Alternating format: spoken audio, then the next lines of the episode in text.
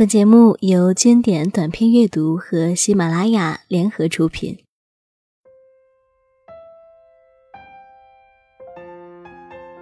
也许我不在你的身边，但是我的声音会永远陪伴着你，因为我不愿让你一个人。我不愿让你一个人，一个人在独自走过风雨的时分。我不愿让你一个人承受这世界的残忍。我不愿眼泪陪你到永恒。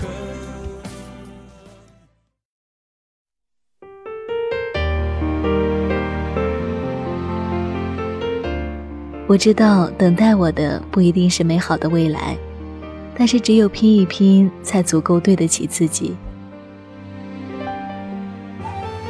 今天要给大家分享的文章来自图米的。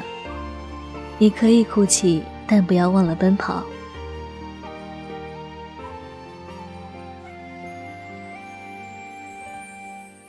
二零一二年，我背着大包小包踏上了去往北京的火车，开启了北漂生涯。去北京的决定是突然而果决的。我在宿舍纠结了一天，然后在太阳逃离窗口的时候打电话告诉父母，我要到北京闯一闯。消息发出去之后，并没有预料之中的强烈反对，父亲只回了一个字：“好。”就这样，看似毫无忧虑的我，欣喜地踏上了北上的路。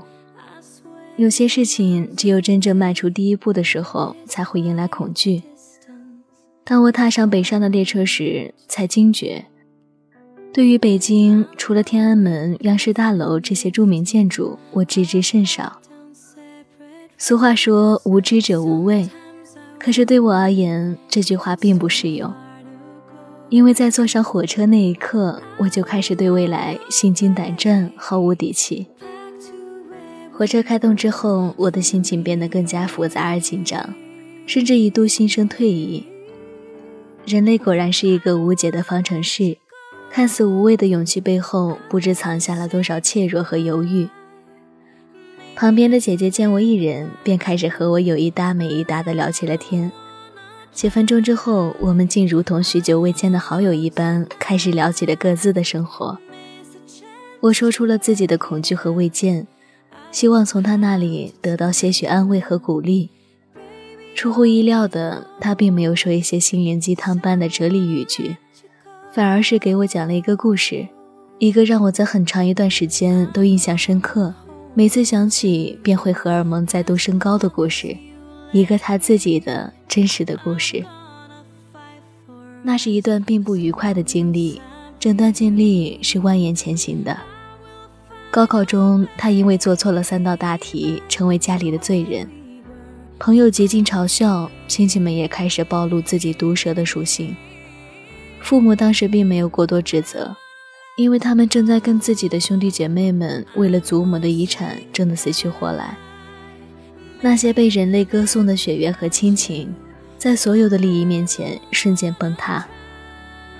那时的他像极了一个被遗弃的孩子，或是为了远离当时一片狼藉的场面，家境拮据的他怀着可能被众叛亲离的勇气，报考了一个三本院校。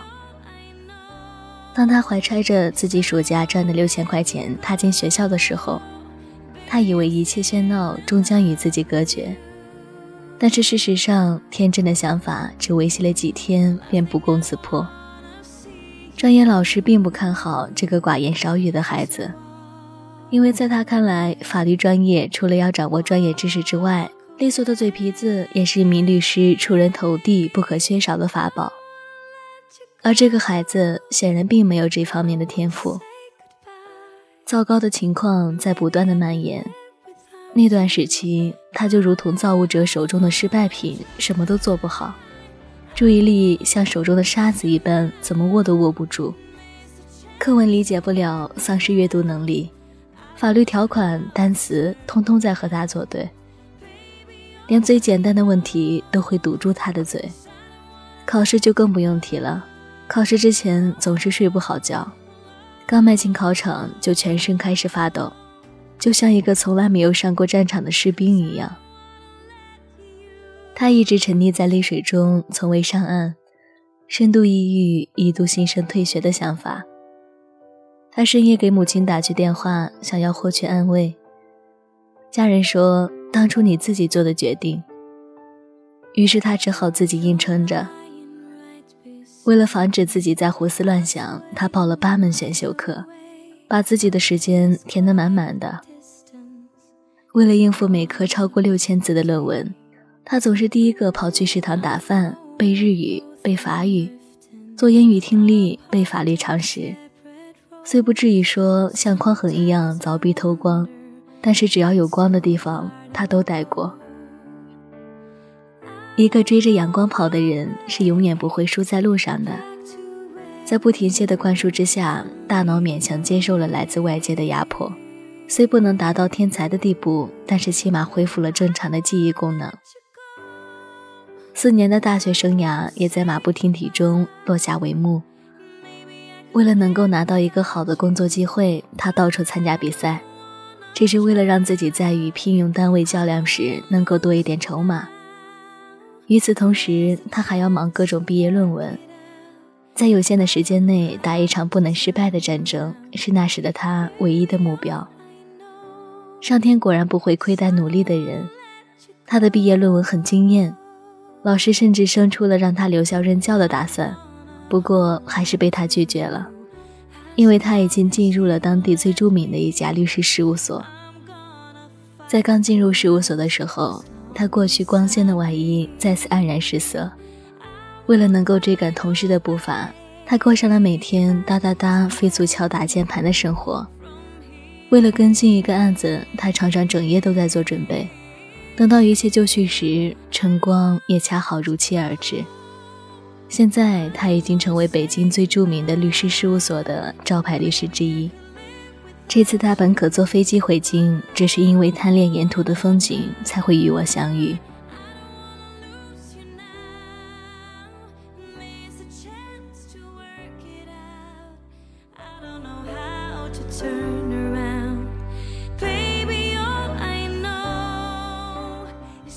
在最难熬的时光里，要学会一路狂奔，不要多想，也不要把希望寄托在别人身上。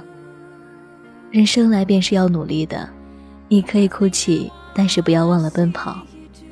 他拍着我的肩膀，身上散发着莲花的香味，清新而让人愉悦。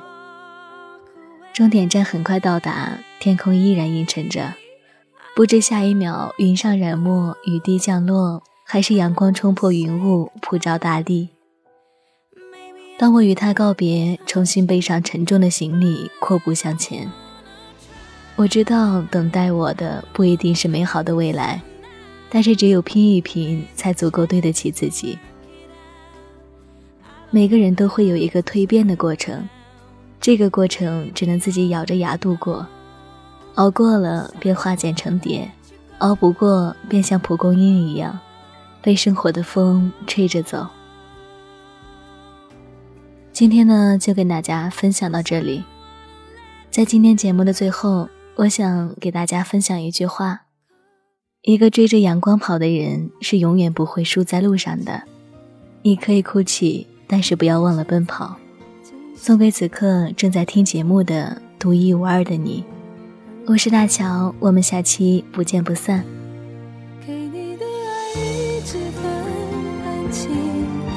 交换你偶尔给的关心，明明是三个人的电影，我却始终不能有姓名。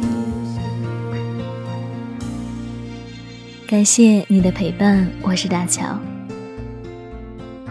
我们上一周的话题是你喜欢一个人却不敢表白的原因是什么？我们收到了很多朋友的留言。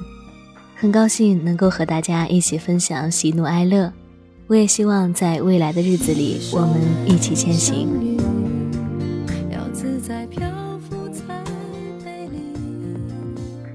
一位名字叫不完美的听众给我们留言说：从小到大，每个阶段都有过暗恋的男生，只是从来没和他们谈过恋爱，也没有和他们表露过真心，就那样随着时间渐渐遗忘。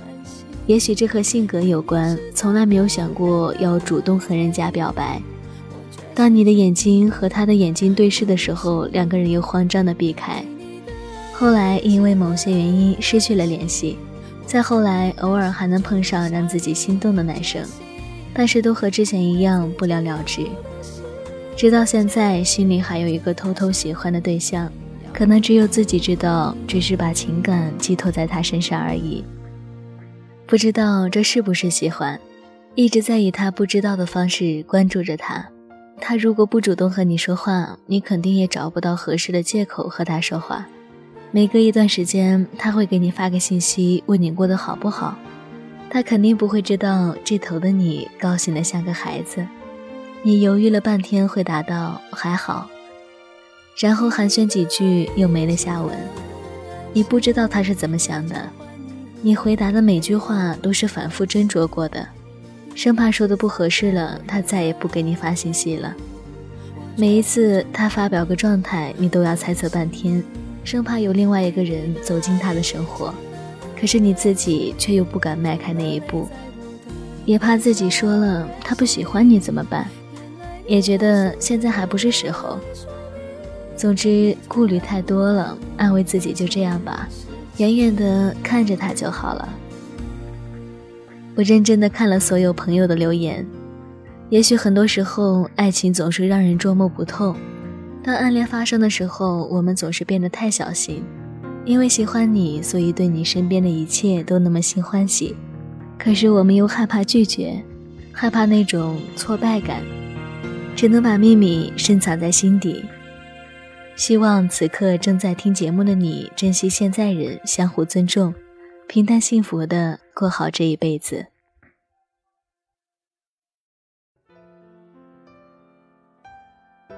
今天呢，就跟大家分享到这里，更多精彩内容，欢迎您持续关注经典短篇阅读。您可以搜索微信号“阅读三六五”，阅读呢则是全拼。每天一篇深度文章，让自己更丰盈。